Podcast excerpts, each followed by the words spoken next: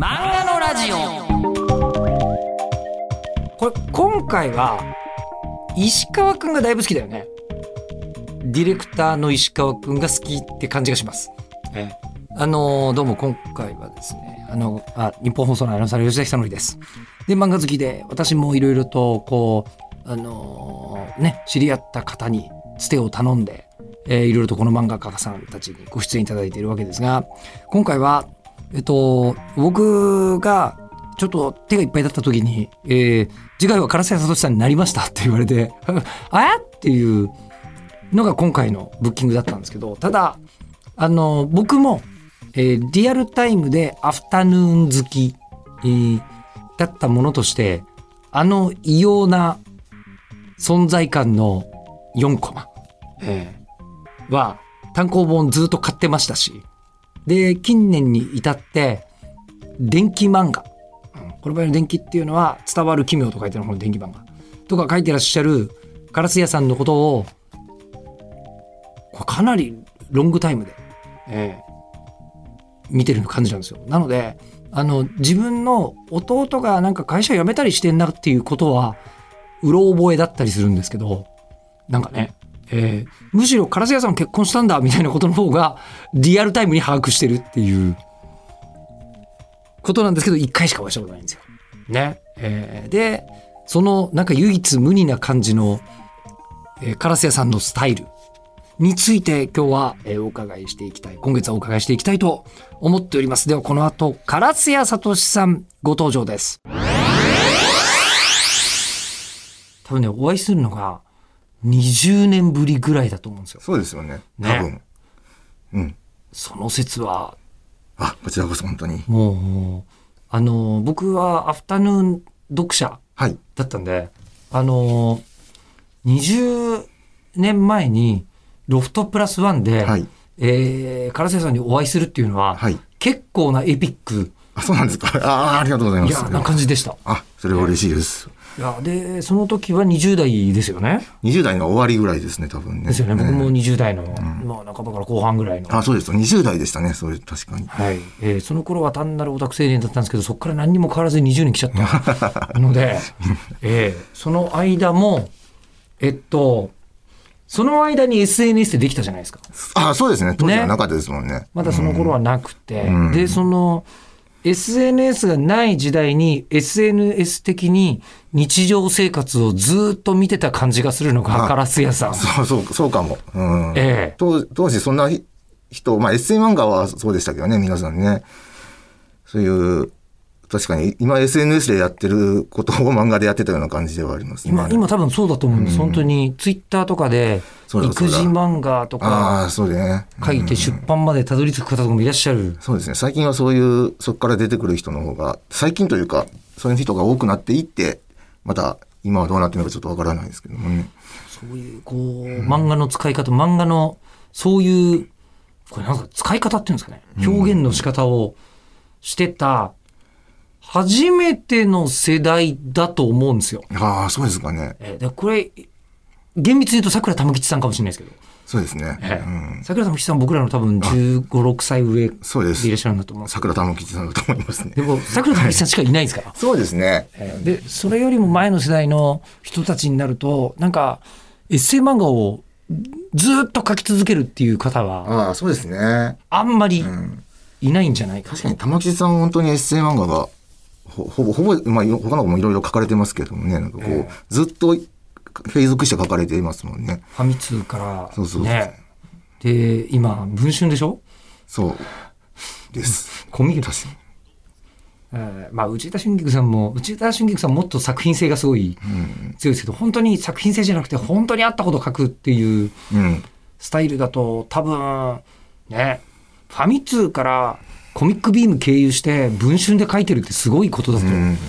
思いますけど、そこをアフタヌーンでずっと書いてるうん、ああ、そうですね。ってすごいですあ、ありがとうございます。ね。まあ、書かせていただいてるアフタヌーンがすごいのかなと思いますけども、なるほど書かせてくださってるですね。うんえーでもなんかその唐沢さんのことを一方的に存じ上げてる気がするんですけど 全然話聞いたことないそうですね。ね、その20年前にちょっとお会いして、うん、もうご挨拶程度だったと思います。いや、もうそうです。えただその時のイメージが、なんていうのかな、えっ、と、うーん、適切な、例えば難しい、キクリンっていう芸人さんいるじゃないですか。中井貴一のモノマネをする。ああ、いやちょっと顔がわからない。ええあのーなんか確かに帽子とか被ってらっしゃったイメージがありうーます。ん。ええあの、人民帽みたいな感じの。あ、キクリンさんが。えっ、と、キクリンさんもそういう格好しますし、で、その時、カラス屋さんも被っていらっしゃったそれは僕じゃないんじゃない違うかな？うん。ええ帽子はかぶってた記憶がないですね。ああれなんかでかぶってたのかな？ちょっと人民帽は覚えてないですね。でもなんか、あのーまあ、そこでいらっしゃった時のイメージに比べて、えー、だいぶ貫禄がついたそう、太りました。もうだいぶ20キロぐらい太ってたんじゃないかな。うん。変わりましたか？やっ変わりました。ぱり。えー今ね、あの、庵野秀明監督みたいな感じであ、それはね、ちょっとなんかいや、言われます今髪の毛がくるくるなので、ええこうよく言われます。メガネの感じと。合わせて、すっごい変わられた感じですけど、よく登場する、はい。まあ、あえて作品に寄せるのは T 田さんでいいですよねあ、。そうですね。ね。あの、編集の T 田さんって方がよく出てらっしゃいますが、すね変わんないですね。ああ、もうずっと一緒ですよね。ねうんええ。多分その時に応援してるんですけど。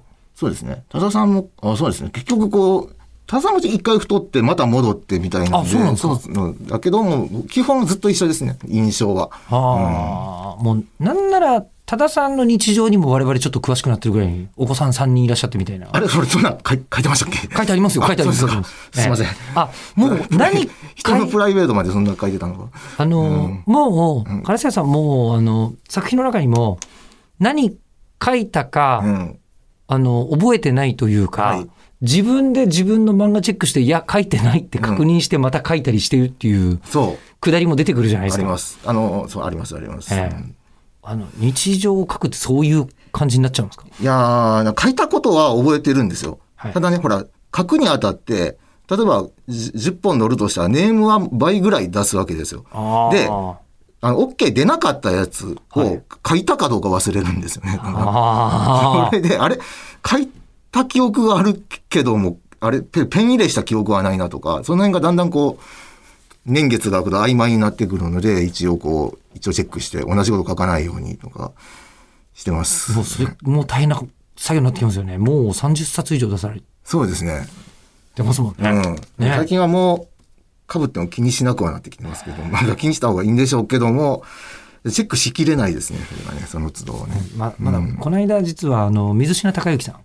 に。お越しいただいた時に、あの、その言葉で言ったわけじゃないんですけど、えー上田正史の地獄っていう話に地獄。なって、あれだけ連載たくさんやってらっしゃって、はい。で、しかも長期連載ばっかりじゃないですか。え計算すると、すでに数百本クリスマスや正月だけでえ書いてらっしゃる。うんうんうんうんというえことを聞き、うん。それはもう何らかの修行としかもう言いようがないだろうと。クリスマスでひ200本ぐらい4コマ書いてくださいって言われたら、はいはい。ちょっと、それ、それ一気一気には無理ですけどね。ねですよね。毎年、毎年。毎年書いてるのかな？書いてるのかな？そんなに。多分、あの、それでも僕が把握してる限りでは、コボちゃんでも刈り上げくんでも、あ、そうか。おとぼけ課長でも、あちこちでクリスマスをはい書くのか。で、あちこちで書いてて、しかも季節ネタをスルーすることって、上田正史先生ほとんどないんじゃないかなと思うんですよ。ええうんだそれを書けって言われたら、やっぱり漫画家さんとしてはかなり、うん。うん。きつそうですね。想像、想像するだに、うんじゃあ200本一気にと考えるとちょっと、毎年でも結構大変でしょうね。毎年多分去年、あ、去年もこれ書いたみたいになっちゃいそうな気が。そうですね。僕も4コマ漫画で書いてたりしましたけども、季節ものでクリスマスのためにクリスマスを書くような感じの話ではなかったので、そういう苦労は通らずに来てはいますけども。いや、まあ、別の黒というより、今お伺いして思ったのが、その、例えばその10本のはいはい4コマ漫画を出すために倍ぐらい出すっていうそうですね。のがあって、はいえ、それってもうデビュー20年を超えた今でも、そんな感じなんですか？あ、もうそ、そうですね。いあのアフタヌーンに関しては、そうですよ。そんな厳しいんですか？そう。大体、それは嘘、嘘じゃないですよね。大げさに言ってなくて、マジでそんなもんですよね。うん。?20 年間？うん。だって、よく考えたらそうですね。うんさすがにもう、あうんの呼吸もいいとこでしょっていういや、気もするあの、あの、この、これ書いたら受けるかなみたいな。はいあ、それが、受けないんですよね。受けないというかね、なんか、通過率は変わらずですね。なんかねいやー、いやー、それをやり続ける。でも、それ、そういう、まあ、そう、編集部によりますけどもね、なんかこう、書いたらこう手直ししてこうでっていうのもあるけど、アフタヌーンに関しては、バーってたくさん送って、はい、これとこれとこれで OK って言って、それがまあ大体半分ぐらいかな。ありなし、ありなしになあっそうそうそうそうそう。へーえ、他の漫画家さんと、うん。あのそういう、なんですか、えー自分たちのやり方がうん標準的なのかどうかっていうのって、うんうんり合わせたりしたことあるそんなそんなことはしたことないですね。他のあの4コマエッセイ漫画家さんがうん。倍出してるかどうかだから、とかこれ、そうか、こういう話したら、あ、けどまあ、アフタヌーンに関してはそうです。うんアフタヌーンというか、ティーダさんに関して言うとあ、、けど、アフタヌーンの漫画家さんは、みんなそんな感じ？ギャグ漫画家さんは結構そうなんじゃないんですかね。どうなんでしょうね。わか僕もそれこそ他の方がどうしてるか知らないです。今ね、作家さんによりますけどね、ってカラス屋さんのシステムは今そう。そうそうそうそう。あ、じゃあそうだったんだ。えーじゃあ、あの、で、それ、ここでカラス屋さんについてお伺いしますが、はい。僕、ガラス屋さんを認識したのは、基本的にはやっぱり、アフタヌーンのあ、読者コーナーで、とても不思議な味わいの日常4コマが始まったぞあありがとうございます。というふうに、えー思い、はい。で、それはもうずっと、もうそのまま、そのままストレート、ストレートにカラス屋聡っていう名前ではいはいはい。出してらっしゃいましたけど、その後、えーこんなに、えー同じスタイルのうん絵と表現方法で、こんなに、えー違う体当たりものいっぱいやる人見たことないっていう。あ、そんな風に思われて、ありがとうございます。いや、見えますよあ。だって、なんか、片っ端からいろいろんなことやられてますよややってダメましたね、昔はね。はい。やりますよ。やってますよね。で、ただ、絵とテイストは全部倉田さんのテイストなですよ。そうなんんです。そうなんですよ。はい。という、でも最近だってちょっと変わったぞ。なぜ、なぜか電気物が増えてるぞっていうのが、まあ今の状態だと思うんですけど、はいはいはいあの、もともと、そのエッセイ漫画家さんになりたかった。いいやいやいや全然全然。や、違うんですか？エッセイ漫画家になりたいなんて、そそれこそね、あの、その頃、ね、さっき、たく桜玉吉さんぐらいしかいなかった。まあ、玉吉さんの漫画もちろん好きでしたけども、ええ、えエッセイ漫画家を目指すっていうルートがまずなかったような気がしますよ。新人賞も大体、エッセイ漫画を募集してるようなところはあまりなかったような気がしますよね。え。確かに。エッセイ漫画ってジャンルって実はストーリー漫画よりも若いっちゃ若いです。ね。それでだいぶね。はい。その後僕は、それこそこういう漫画を書き出し、あ書き出したぐらいからはね、やっぱりまあ、同時多発的にね、そんな誰が走りとかじゃなくて出てきて、で、まあ、あの、エッセイコミック大賞みたいなものどっかでできたりはして、今あります今ありますえでもそれって本当に書き始めてからの話で、自分が漫画家を目指している頃には、そういうエッセイ漫画で世世に出ようという手段はあまりなかったような気がしますけどね。まずないでしょうね。それこそね、桜田真紀さんの話にまたなっちゃいますけど、幸せの形って初め普通にストーリー漫画でしたからね。そうそうそう、だからこう自然に流れて、自然にエッセイ漫画になって、ええそうなっていかれましたが、あのーじゃあ、えっと、デビューしたの大学時代で千葉哲也賞ってことは、ますますエッセイじゃない感じですね。そうですね。ですよね。大学、そうそうそう。大学の時はね、マガジンハウスっていう会社が出したコミックアレっていう雑誌で、おのあれ漫画大賞で大学の終わりぐらいにデビューして、はい。千葉哲也賞はその何年後やったかな ?5、6年後だったと思いますけども、あ、そうか。あの、えっと、当時の彼女に別れを告げられる話が漫画になってたと思います。そんなことまで書いてましたっけ？書いてます、書いてますよ。ええもうむしろ、ええまあ、あのーそうね、僕もあの、ウィキペディア書いてくれてる人の方が俺よりく、俺に詳しいことあるからね。それはすごいわかるけど。あのーまあ、じゃあ、一番初めは漫画家さんになりたいっていうふうに、はいこう、思ったのは、どの辺からなんですか？えーまあそれは何かしら本に関わる仕事はには就きたいなとは思ってたのがずっとあったので、でも漫画家になるとはずっとそんなに思ってなかったですね。なんかねあ、そうなんですか？ええ、じゃあ、初めて漫画を描いたっていうのが？え、大学の3年生の時とかですね。あ、でも小学生の時に、こう、漫画描くのが大好きでみたいな子供じゃなかった？あ全然違いましたね。ど、どんなだったんですか？えーっとね、あの、それこそ金消しでずっと遊んでる感じ。ピン消しですか あ、もう今のガシャポンにあ、まあ、そうそうそう。ああれ、あっちの方が、まあ、そういうメイン活動じゃないけども、そういう子供で、その絵を、漫画を、あ、書いてはいたけども、はいそそんな熱心に、ほら、クラスで回し読みする漫画を描くぐらいのもので、ええ。そんな本当にがっちり漫画家目指すっていう感じではなかったです。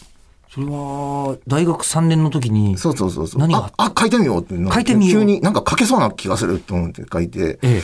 で、賞に送り始め、まあ、就職活動始まるじゃないですか、年生の時ってね。はいはいはい。その就職活動をするのか、会社勤めするのかと思いながら、まあ、会社、就職活動じゃないけども、じゃあちょっと、その、本を作るってどうやったらできるだろうっていう時に、いきなり活字の本を作ろうなんてできないけども、漫画書いて送ったら載ったら、まあちょっと、そういう、本を作るのに関われそうな感じがしたので、急にできそうな気がすると思って、漫画の道具一式、雲型定規とかを急に買ってきてですね。もう本当に、あれですよそうそうそう。そうねあの、こう、石森章太郎さんと、本当に。手塚治虫の漫画家そうそう。あ、そうそう、その時代ですね。教室ぐらいですよ。の時代の、そじゃあ道具をマニュアル通りう。に。はいマニュアル通り、だから雲型定規もちゃんと買いましたね。それはいはい。その後使うことあまりないう。も う全く使わずに、やっぱり、に10年後に捨てましたね。やっぱり、ええ。そう、みんな、みんな、それ当時の、そう。ね、漫画少年言うやつですよね。そうそう。よく読んだ、なんか刀を書くときに使うとか書いてましたね。刀？カラス屋さんの漫画は、あ、でも、たまに書きますけどね。ちょこちょこ出てきますよね。うん。あのーじゃあ、その時に書いた漫画って、どんな内容だっそれが、あの、じ時代物というか昔の、おあの、最初がそうでした。その、大学3年の時に書いたのも、そういうわらぶき屋根みたいなのが出てくるような話た。じゃあ、もう、あのー諸星大二郎、白戸三平的な、ああ、まあまあまあ、その辺の漫画をすごい吸収して育ってるので、影響はすごく受けてたと思いますね。はいはいはい。あもうそれこそ水木しげるさそう、水木しげ。る先生が大好きで。はいはいはい。で、そういう、じゃあ漫画を、で、マガジンハウスに応募したんですか？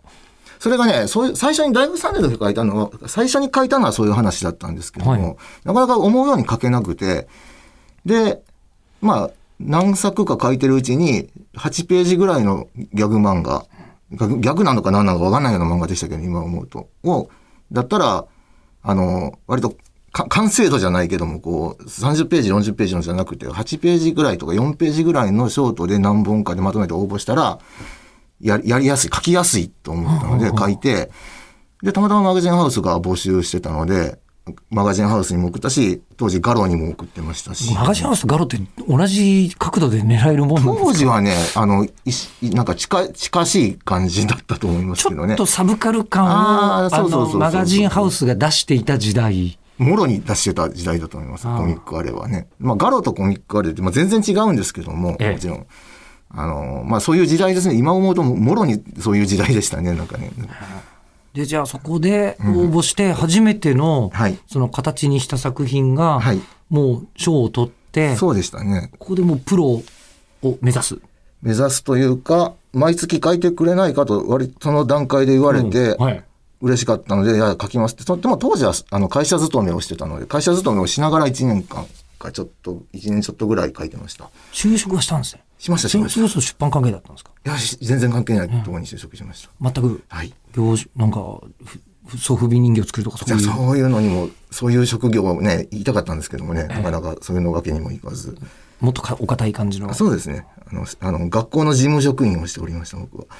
また、本当にお堅いですね。うんまあ、で、じゃあそれが定時にはちゃんと終わってみたいなこと？終わらない。終わらない。まあ、残残業代もつかない残業をし、まあし、まあ、定時に帰ることはほぼなかったかな。うんそれをやりながら漫画描くの相当大変ねまあ土日だ、だって月8ページですからね。土日だけで全然大丈夫でしたね。あの、今聞いてて、一つ、それって、もう生まれ持ってなのかなってちょっと思ったんですけど、あのー、競馬の馬にはい。短距離馬とはい。長距離馬がはい。いるじゃないですか。はいはいはい。それと同じで、やっぱり4コマ漫画家さんって、4コマ。がつ強いというか、はい切れ味鋭いし、で、大長編の漫画を描く方って、やっぱり、なんかこう、あの4コマよりはうんうん大長編で見たいみたいうん。うなんのがうんうんあるんですけど、烏谷さん割と、こうあの、ショートめな。そうですね。短いのが多いですね。でそれ一番初めに書いた時にも、もう、なんか、短い方がまとめられるぞっていうふうに。コントロールしやすいっていうのがありますね。8ページの中でこう、ええこうしてこうしてこうしてって。もう長期となるとこう、自分でも予測しつかないような要素が出てきて、それをこう、あの、操作できるというか、楽しめるような感じになるのかなっていうか、どうなんでしょうね。けど最初はみんな短いんじゃないんですかね。まあ、初めはなんかありそうですけど。最初から何百ページは書かないような気もするので。ああうん。いやでもなんか一番初めから、こうね、宇宙、宇宙戦争のイメージが浮かんでるとか。そうそういうタイプの方もいますね、確かに。いきなりこう構想、大きい構想を持って書き始めて、うん書き上げる人もいますね。松本零士さんみたいなうん。感じの人ってきっとそうなのかなっていう気もそうですね。しないでもないですけど、うんまあでも男いでも書いてますけどね。ね、ええあのーそれで言うと、今までにじゃあ、唐瀬さんは何百ページにもわたる、うん。えーもう何百ページにもわたる4コマ書いてるっていうすご い、その偉業はその偉業ですごいんだけど、何百ページにもわたるストーリー漫画みたいのを書それは、あこうとしたことはない。書こうとしたことはないですね。ない。ない。そもそもがない。ない、ないことになるのかな？ないですね。言われてみればないかもしれない。まあ、今のところオーダーもまだないし。そうですね。うん。ああやっぱそう、なんかその漫画家さんの選点ってちょっと面白いなってうんうんうんいう気がするんですよね。なるほど。え向き不向きというか、えうん相性というか、うんあるのかもしれないですね。でじゃあそのまあ短い作品をうんこうあの会社員続けながらそうそうそうそう。書いて専業に踏み切られたタイミングがある。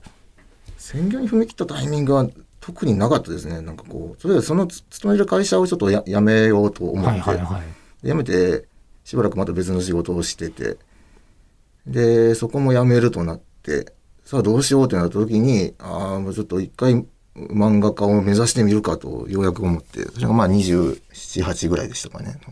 その時にもう、えっ、と、ご地元大阪ですよね。そう、そんで、そうそう、その時は大阪にいました。まだ大阪にはい。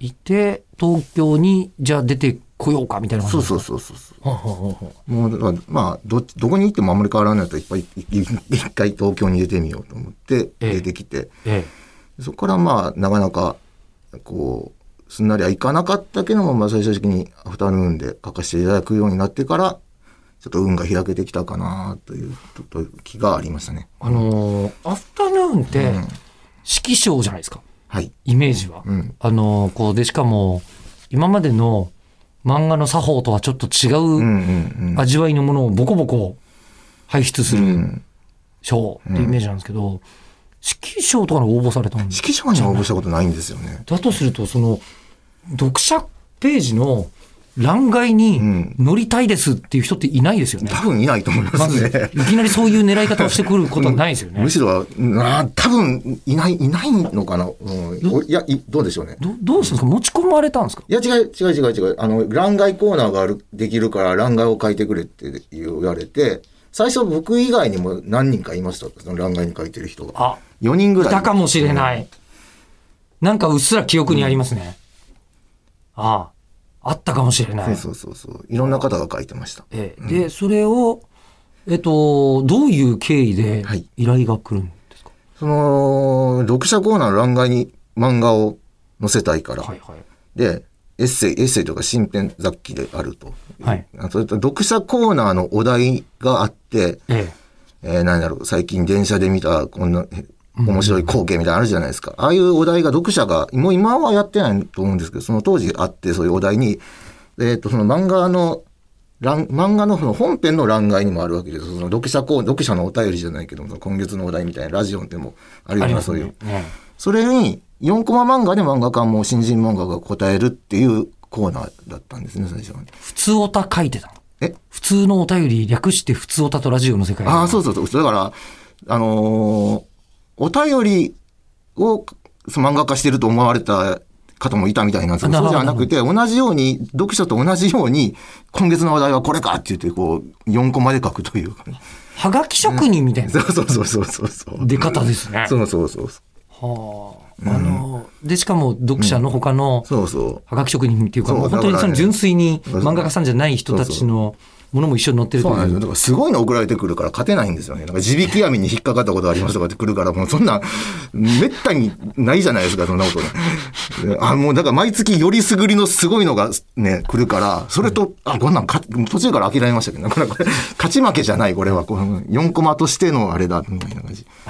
さっき、あの、その、唐沢さんが一瞬、その、ここってデーモン書くかもっていうあ、そうそうそう、ここですよね。確認されてたんで、で実際に日本放送ですし、有楽町で、あの、デーモン閣下も生放送やってて、僕も何回か中継コーナーとか、えだ出たことありますけど、世紀末お好きって確かに好きです、大好きです。ね。で、それやっぱりラジオも聞いてらっしゃった。っめちゃめちゃ聞いてましたよ。てことですよね。うんあら。だから有楽、東京、に有楽町日本放送みたいなことはいを毎回言うてるのをはい聞いて、あ、ここだって思いながらええ来ましたよ。うんそれこそ、はがき書いたりとかそれは、そういうことはしたことはないです。したことなかったうん聞いてはいたけど。聞いてはいたけど、はがきは書いたことないですね。まあ、でもね、まさに、まさにはがき職人文化ってあの辺からですから、ね。あ、そうそうそうそうそう。ねデーモン閣下のあ、そうですねトとか。オールナイト日本がそうですよね。そうです、そうです。で、じゃあそれと同じようなことを、まあ漫画の読者コーナーというのも、まあまあ、そういう依頼で。SNS がまだないからね、それも。ね、ない時代にいっぱい書いていらっしゃって。そうです。で、えっと、その時、ななんですか、書いてて、自分は日常を書くっていうのが得意って編集さんに営業してたわけじゃないですか？全然してなかったですよ、そんなことは。えまず知り合いだったんですか ?T 田さんは？もともと知り合い、知り合いというか、あの、二代目担当という形で出会いました。最初別の方が担当で、あその頃はそれこそね、あの、式賞じゃなくてギャグパラダイス賞っていうのが昔あったんですよ。もうね、数回しか開催されなかった気がするんですけども、はいはい。それで担当がついて、まだ大阪に住んでた時に担当がついていただいて、応募したんですね。そうそうそうそう。ねええで、それには普通にそのエッセイじゃなくて普通のギャグ漫画というか、なショート、ま、ギャグ漫画みたいなのを書いて送って、ええ。で、担当の方がついていただいて、その方が異動になって、多田さんがやってきて、で多田さんが、あ、ただ、多田さんって言ってますけど、T 田さん。もう、もう、もう、まあ、もういいか。T 田 さんが、あのー、読者コーナー、こういうのができるんでって言って、多田さんからその、今のあのエッセイ漫画は依頼されて書くという流れです。はいで、SM 漫画をまあね、あのーほぼ同世代なんですよ。で、ほぼ同世代だと、そのエッセイ漫画家さんという人たちが、えー僕らより上の世代だと、そんなにはいないんじゃない？というのがあって、えーちょっとだね、桜玉吉さんの話とかしましたけど、あのスタイルで人の生活を見ているというのがですね、えー、カラス屋さんと福光茂之さん。福光茂之さん会は聞いてください。えーなぜならカラス屋さんもちょっと出てくるからです。えー、4回目かな話が出てくる。福光さんの4回目で出てくるんだよね、お名前がね。というのもあって、今回実は伏線回収という意味合いも若干あります。さて、えーそれでは次回のカラス屋聡さんの回はですね、5月の8日日曜日更新となっておりますので、午後6時ぐらいですね。楽しみにお待ちいただきたいと思います。では。